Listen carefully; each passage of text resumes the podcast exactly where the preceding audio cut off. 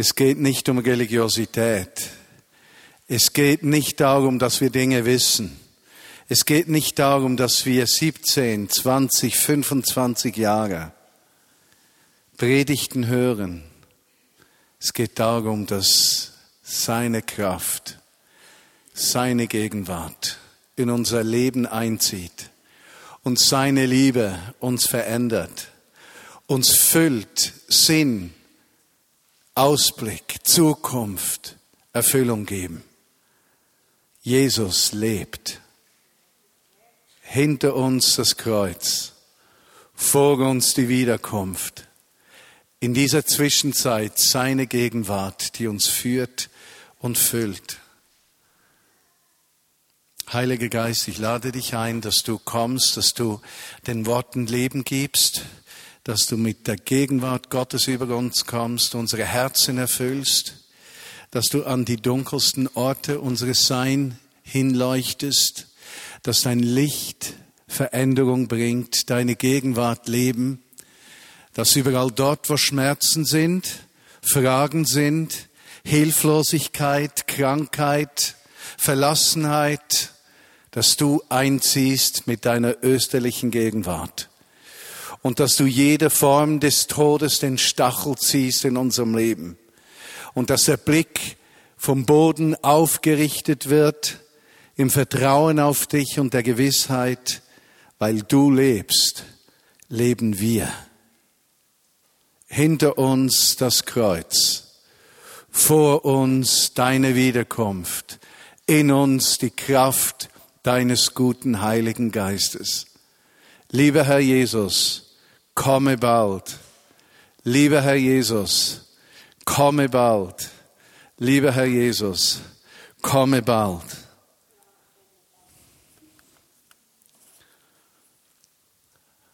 Amen.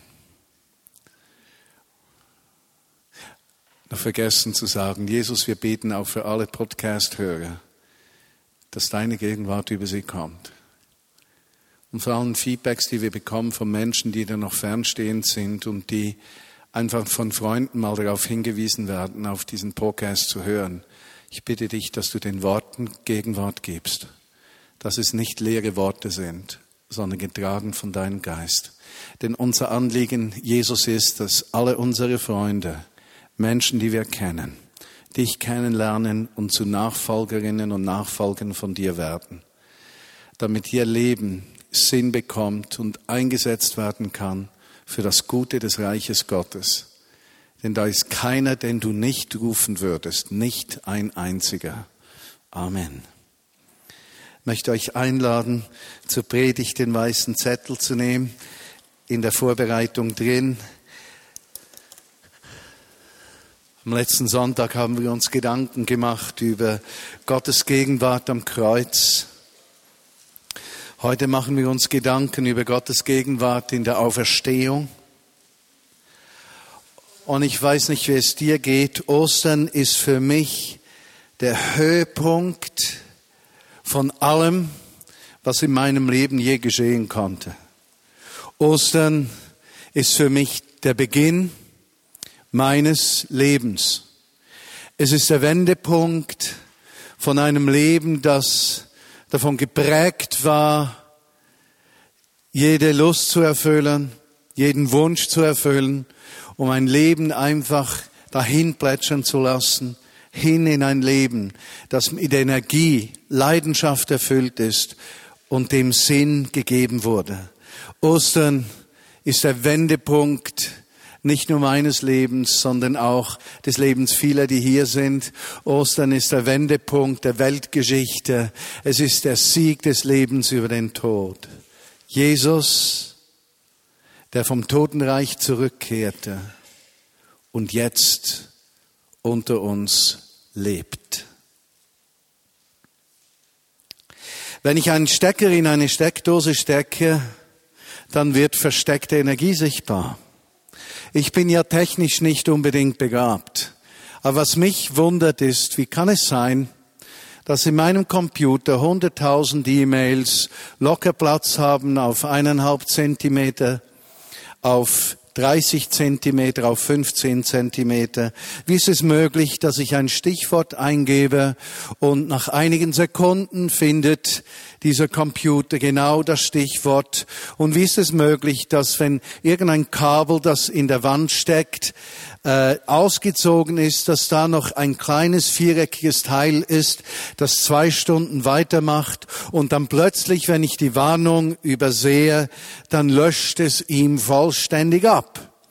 Und ich verstehe heute noch nicht, weshalb ich dann das in die Wand stecken kann, an den Computer stecken kann, bis ein grünes Pünktchen erscheint und nach 30 Sekunden dann die ganze Kraft und alles, was im Computer war, wieder da ist und nicht verloren ging hat wenig mit Apple zu tun, hat viel mit Strom, Elektrizität zu tun. Ich habe sie nie gesehen, aber mit der Auswirkung davon bin ich konfrontiert. Kraft, die man nicht sieht, die das Leben nicht nur erleichtert, sondern möglich macht. Kraft, die Licht gibt. In den Evangelien erfahren wir Gott selten direkt. Wir haben gehört, dass Gott zwei, dreimal deutlich gesprochen hat. Bei Jesus eine meiner Lieblingsgeschichten seit den ersten Tagen, wo ich im Glauben mit Jesus beginnen konnte, das war die Geschichte der Taufe. Für mich unsagbar schön. Jesus, der sich taufen lässt, der Himmel, der aufgeht, die Stimme des Vaters, die sagt, das ist mein Sohn, an dem ich wohlgefallen habe. Und viele von euch kennen meine Geschichte mit Matthias, unserem Jüngsten, als ich ihm seit frühester Kindheit immer gesagt habe, du bist mein Sohn, an dir habe ich wohlgefallen. Jetzt ist er für ein Jahr in Neuseeland und beim Skypen diese Woche habe ich ihm während des Sprechens auf dem Skype-Text geschrieben, du bist mein Sohn, an dem ich Pünktli, Pünktli habe. Und sogleich kam es zurück, wohlgefallen. Für mich eine der herrlichsten Geschichten des Neuen Testaments. Jesus, der bereit ist, seine Göttlichkeit hinter sich zu lassen Gott, der bereit ist, in diese Welt zu kommen, eine Welt des Schmerzes, eine Welt des Rassismus, eine Welt der Abgrenzung, eine Welt der Ausnützung, eine Welt der Profitgier, eine Welt des Überlebens der Starken, eine Welt der Verdrängung der Schwachen, eine Welt, wo Frauen und Männer sich gegenseitig ausspielen, eine Welt, die zerbrochen ist und Gott, der bereit ist, in diese Welt zu kommen, um die Schmerzen dieser Welt auf sich zu nehmen, die Schmerzen dieser Welt auf sich zu nehmen am Kreuz und zu überwinden in der Auferstehung, einmalig und da die Stimme des Vaters an dir habe ich wohlgefallen. Gott, der bereit ist, selbst in die Realität der Gottferne zu gehen. Und da klingt diese Stimme. An dir habe ich wohlgefallen. Eine zweite ebenso oder ähnlich schöne Geschichte auf dem Berg der Verklärung, wo sich der Himmel öffnet, wo Gott spricht, nicht vernehmbar für alle Menschen. Aber dann hat es sich eigentlich schon mit den Geschichten, wo Gott zu Jesus hörbar spricht. Man hört ihn generell nicht, obwohl er anwesend ist. Und wir haben seine Gegenwart an diesem dunklen Ort des Kreuzes gesehen. Erinnert ihr euch in der Mittagsstunde, als es dunkel wurde und sich Gott in sein Leid hüllte? Dieser Augenblick des Todes von Jesus Christus, als der Vorhang zerriss, die Sünde der Menschen, die nicht mehr zugedeckt werden muss, weil sie vergeben ist. Hoffnung für jede Kreatur, für jeden Menschen, der wissen darf, wenn ich in Jesus Christus bin, gibt es nichts mehr, was gegen mich spricht. Jeder Tag ist eine neue Chance im Leben, neu zu beginnen. Das Negative, das Zerstörende, das Schmerzhafte, das Versagende muss ich nicht in jeden Tag neu mit hineinnehmen. Ich darf es hinter mir lassen, dort am Kreuz von Jesus und in der Gewissheit aufstehen. dass ich lebe, weil er heute auferstanden ist. Gottes Gegenwart in der Auferstehung. Mein Ostern. Mein Ostern ist die größte Hoffnung meines Lebens, dass es nichts gibt, das in meiner Vergangenheit geschehen ist, das mich je einholen könnte, weil Jesus alles Negative, alles Tote, alles den Tod anziehende, alles Verwesende, alles Zerbrochene durch seine Auferstehung überwunden hat. Und je mehr dieser Jesus Gestalt gewinnt in mir, desto mehr ist es die Gewissheit, dass mein Leben ein Leben der Kraft und Gegenwart Gottes ist. Ein Leben, das in dieser Welt bestehen kann und das Ablehnung mit Liebe überwindet. Schmerz mit Dankbarkeit. Angst mit Liebe. Ich habe ein interessantes Erlebnis gemacht diese Woche. Eine junge Frau hat uns besucht und ich fand so keinen Eingang, wie ich mit ihr über Jesus sprechen konnte.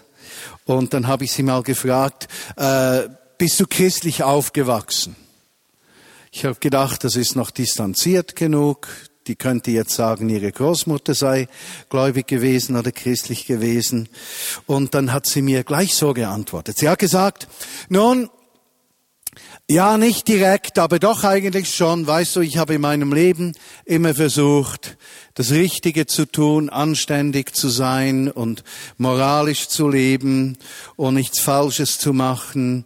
Ja, eigentlich bin ich schon Christ, denn ich versuche wirklich das Gute mich an das Gute zu halten und nichts Schlechtes zu tun. Und ich habe gemerkt, ihre Vorstellung von Christsein ist geprägt von einem moralischen Katalog, was richtig und was falsch ist. Und da wird Christsein eingeteilt in das Richtige tun, das Falsche lassen, tue Rechten, scheue niemanden. Und ich habe zu ihr gesagt, ja, genauso habe ich Christsein auch verstanden, als sozusagen einen Katalog von Verhaltensweisen. Ein Christ stiehlt nicht, ein Christ flucht nicht, ein Christ schlägt niemanden zu Tode, ein Christ, der wird wütend, aber äh, weil er wütend ist, beraubt er noch lange niemanden. Ein Christ ist ein anständiger Mensch und genau dieses Bild hatte ich auch. Aber Christ zu sein bedeutet etwas ganz anderes.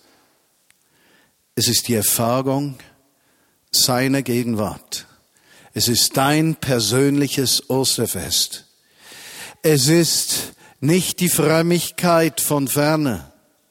Es ist nicht der Besuch eines Gottesdienstes. Es ist nicht schöne Kirchenmusik. Es ist nicht Geld geben. Es ist nicht die Erfüllung irgendeiner religiösen Form. Es ist das Zulassen seines Lichtes, seiner Gegenwart in deinem Leben. Und ich erinnere mich an den Tag, wo seine Gegenwart in mein Leben kam. Es war der Wendepunkt, weil ich plötzlich wusste, woher ich komme, wohin ich gehe und wozu ich lebe. Und es war begleitet von einer Leidenschaft, die nicht aus den Gedanken kam, sondern aus dem Herzen. Ostern in meinem Leben. Das Leben hat den Tod überwunden. Es gibt nichts mehr, was ich fürchten muss. Ich bin geborgen in seiner Hand. Christus in mir. Hoffnung der Herrlichkeit. Mein Leben, das zu etwas wird, das Gott nicht nur gefällt, sondern das Gott brauchen kann. Eine Gewissheit, dass mein Leben den Unterschied ausmachen darf im Leben vieler Menschen, nicht weil ich gut bin, sondern weil Christus in mir lebt. Er in mir, Hoffnung der Herrlichkeit für alle Menschen um mich herum. Wie war es denn an diesem Tag, als Jesus tot war, begraben war, auferstand. Es war klar, Jesus war tot. Die Römer waren, wenn sie kreuzigten, äußerst effektiv. Meistens waren die Menschen schon nach der Geißelung halbtot, so dass man sie halbtot oder tot an dieses Kreuz hängte. Und nur schon, wenn Menschen konfrontiert waren mit anderen, die gekreuzigt worden waren, war die Angst, die Lähmung, die sie erlebten, häufig bereits ein Erleben des Todes, dass da keine Energie mehr war, am Leben festzuhalten. Und es gibt eine Geschichte von Josephus, dem jüdischen Historiker, natürlich kein Jesusgläubiger Mensch, sondern ein Historiker, ein Geschichtsschreiber, der zur damaligen Zeit lebte und viele Dinge, die Jesus erlebt hatte, aus einer historischen Seite beleuchtete. Er erzählt die Geschichte, dass er einmal Titus fragte, ob er fünf seiner Freunde, die gerade gekreuzigt worden waren, retten dürfe. Titus gab ihm die Erlaubnis dazu. Josephus eilte zu seinen Freunden, die am Kreuz hingen. Er nahm einen Mann mit, der in der heutigen Sprache ein Arzt wäre. Und ob schon diese fünf Männer sehr wahrscheinlich nicht so gequält und gefoltert worden waren wie Jesus, waren sie bereits, als Josephus bei ihnen ankam, tot. Sie waren äußerst effektiv. Dieser Jesus ist gestorben. Die Freunde von Jesus, so lesen wir aus den Überlieferungen und aus dem Neuen Testament, die Freunde von Jesus wussten ebenso sehr, er war tot. Normalerweise ließen die Römer einen gekreuzigten Menschen so lange am Kreuz, bis er verwest war oder von den Vögeln gefressen wurde, damit er kein gebührendes Begräbnis erhielt. Pilatus aber stimmte ein in die Freigabe dieses Körpers von Jesus, Aufgrund der Bedenken, dass Pesach, Ostern ein Fest war, an dem niemand so hängen bleiben sollte, aber sicherlich hat er festgestellt, dieser Jesus war tot. Wir lesen im Neuen Testament, dass Jesus begraben wurde. Sicherlich würde man einen Menschen nicht begraben, wenn man denkt, er sei nicht tot. Man würde ihn versorgen. Er wurde von älteren Menschen begraben, die bereits andere begraben hatten, sicherlich aus ihrer Familie. Dieser Jesus war tot. Keiner dachte, keiner, dass Jesus noch lebte. Er war wirklich gestorben. Und so kommt der erste Tag der Woche und die gleichen Menschen, die vorher erklärten, dass er tot war, erzählten mit Kraft und Energie, dass dieser Jesus lebt. Sie glaubten nicht, dass er aus eigener Kraft auferstanden war. Nein, sie glaubten, dass Gott ihn auferweckt hatte. Denn es heißt immer, Gott erweckte ihn, nicht er selbst. Die Menschen hatten ihn für schuldig befunden und hingerichtet. Gott hielt ihn für unschuldig und rechtfertigte ihn. Und er lebte. Und damit sagte Gottes Stimme nichts anderes als, Jesus ist wirklich der Messias, der Herrscher der Welt. Deshalb ist es der Wendepunkt der Weltgeschichte. Die gute Botschaft ist, Jesus ist der Herr. Die gute Botschaft für dich ist, Jesus ist dein Herr. Die gute Botschaft für mich ist, Jesus ist mein Herr. Der, der den Tod überwunden hat, der Hölle den Stachel gezogen hat, der die Angst besiegt hat, den Hass, die Ablehnung, die Eigensucht, die Ausgrenzung, Die Ausnutzung, der, der all das besiegt hat, ist jetzt der Herr meines Lebens und damit Christus in mir, Hoffnung der Herrlichkeit, lebt der in mir, der größer ist als sämtliche Kräfte der Welt. Und wenn er in mir lebt, meine Lieben, gibt es noch etwas in dieser Welt, was uns Furcht einflößen könnte? Gibt es noch etwas in dieser Welt, was mehr Kraft hätte als dieser Gott, der uns liebt? Fürchte dich nicht, denn dein Herr ist mit dir.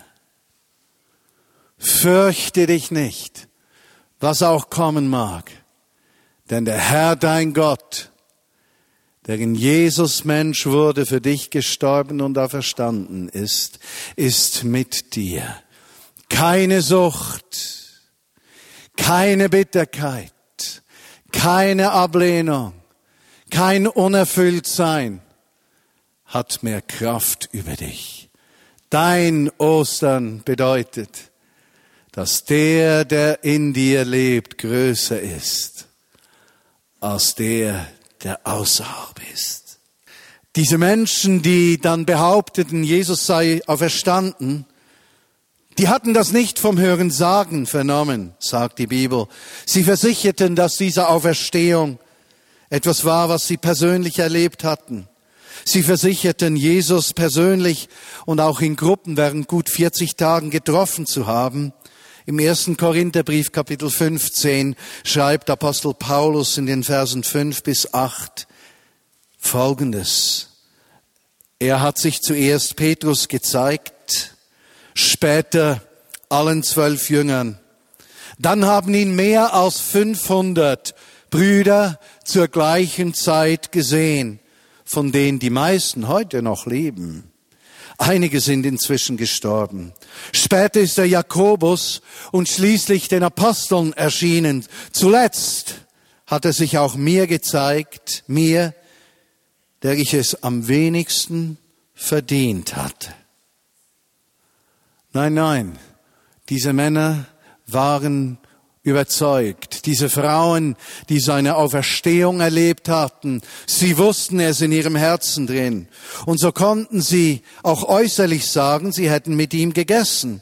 Und so steht in Johannes 21, Verse 9 bis 13, in Johannes 21, Verse 9 bis 13, als sie aus dem Boot stiegen, sahen sie ein Kronfeuer, auf dem Fische brieten. Auch Brot lag bereit.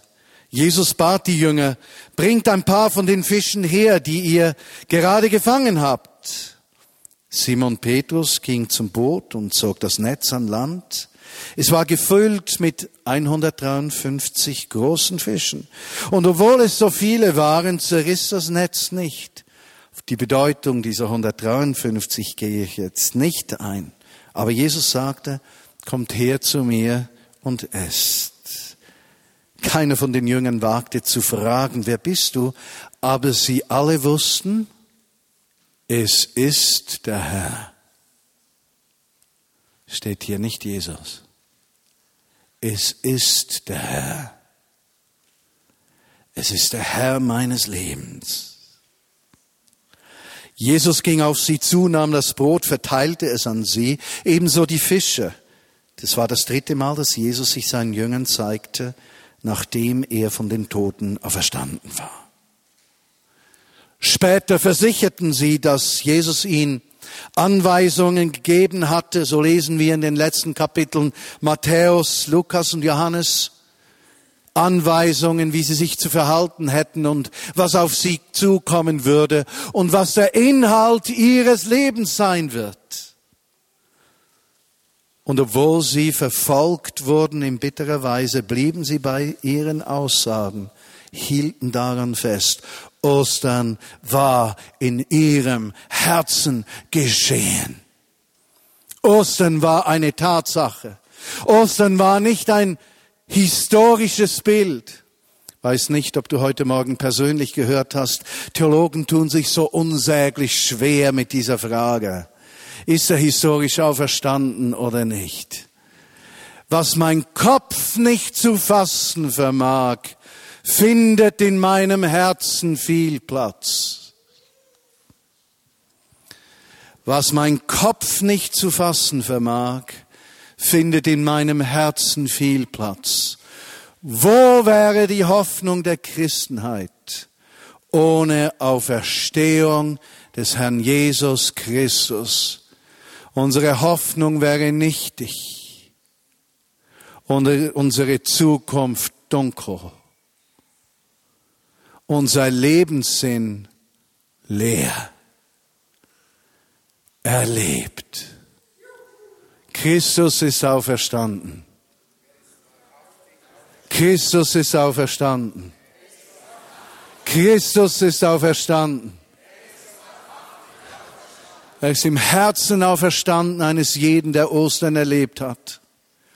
Und dieses Osterfest befreit von allen Ketten des Lebens.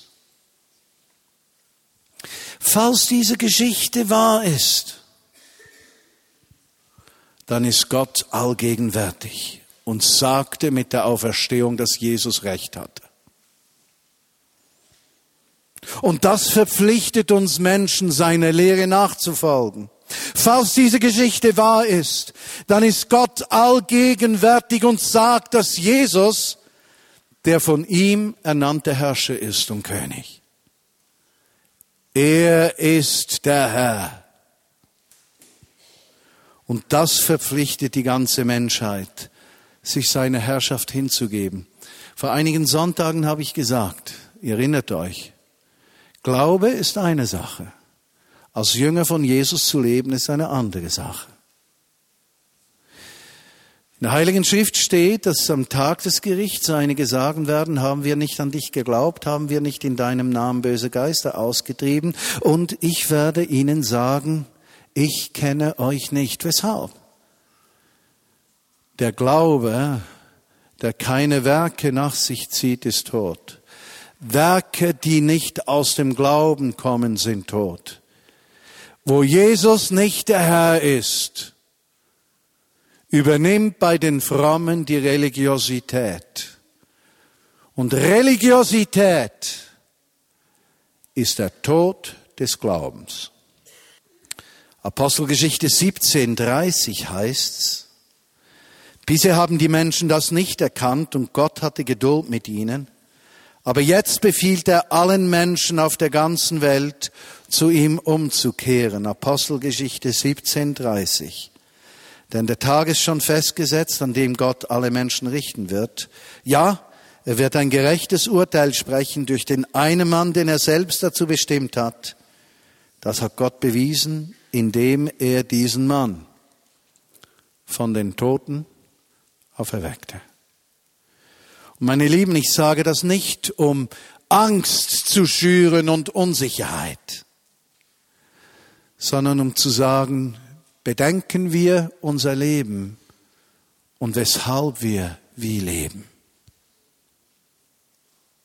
Falls diese Geschichte wahr ist, dann ist Gott allgegenwärtig und sagt, dass er auch alle auferwecken wird, die sich zu Jesus bekennen und sich ihm hingegeben haben. Deine Hoffnung und meine ist das Leben. Die Hoffnung basiert nicht auf unseren Taten, sondern auf seiner Person. Er ermutigt uns, er ermutigt uns, ein Leben in dieser Hoffnung zu führen das Kreuz hinter uns, seine Wiederkunft vor uns und kein unklares spirituelles Leben, kein unklares religiöses Leben, sondern Nachfolge im Alltag. Und ich möchte euch dazu noch etwas sagen, was mir so ungemein wichtig ist, weil ich ab und zu denke, dass ich missverstanden werden könnte. Der Ausgangspunkt unseres Glaubens ist nicht, dass wir Gott geliebt hätten, sondern dass Gott uns zuerst geliebt hat. Es ist seine Liebe, die in unserem Leben Raum gewinnt, die uns dazu befähigt, Jesusmäßig zu leben. Oder wie die Bibel sagt, Gott zugehörig, heilig. Werke aus Religiosität sind tote Werke. Wenn wir so zu leben beginnen, wie Gott es wünscht, soll die Motivation und die Kraft dazu aus der Zulassung seiner Liebe zu uns sein. Dass wir zulassen, dass Gott jeden Teil unseres Lebens, jede Unsicherheit, jede Angst, jedes Unerfülltsein, jede Furcht zu kurz zu kommen, jeden dunkelsten Ort, den wir für uns bewahren möchten und ihm nicht offenbaren, dass er an diesen Ort hinkommt und diese Orte einnimmt. Deine Furcht vor der Zukunft, deine Angst zu kurz zu kommen, deine Furcht nicht an den richtigen Ort zu kommen, deine Angst verlassen zu werden, deine Gier, alles zu kriegen, was du kriegen kannst für dich. Dorthin musst du ihn einladen an die dunkelsten Orte deines Seins. Das ist der einzige Weg, wie Befreiung kommen kann. Denn dort, wo seine Liebe hineinleuchten kann und wir diese Orte preisgeben, dort gibt er uns die Kraft der Veränderung. Aber solange wir ihn nicht dorthin lassen, ist die Veränderung nicht möglich und es ist ein menschliches Streben, das keinen Erfolg haben kann. Heilig zu leben heißt, Gottes Liebe in meinem Leben zuzulassen. Eine Liebe, die größer ist als mein Versagen. Was bedeutet das für dich? Glaubst du diese Geschichte in deinem Herzen? Oder nur in deinem Kopf? Glaubst du, dass am Ende das Gute überwinden wird? weil er die Welt überwunden hat? Oder stehst du stets vor einem Desaster? Hast du die Geschichte in der Theorie akzeptiert oder lebst du in der Konsequenz seiner Herrschaft? Ist er dein Herr? Ist er dein Herr? Kannst du heute an Ostern sagen, er ist mein Herr. Und weil er mein Herr ist, werde ich nie mehr zu kurz kommen und werde ich geführt sein in den Stürmen des Lebens.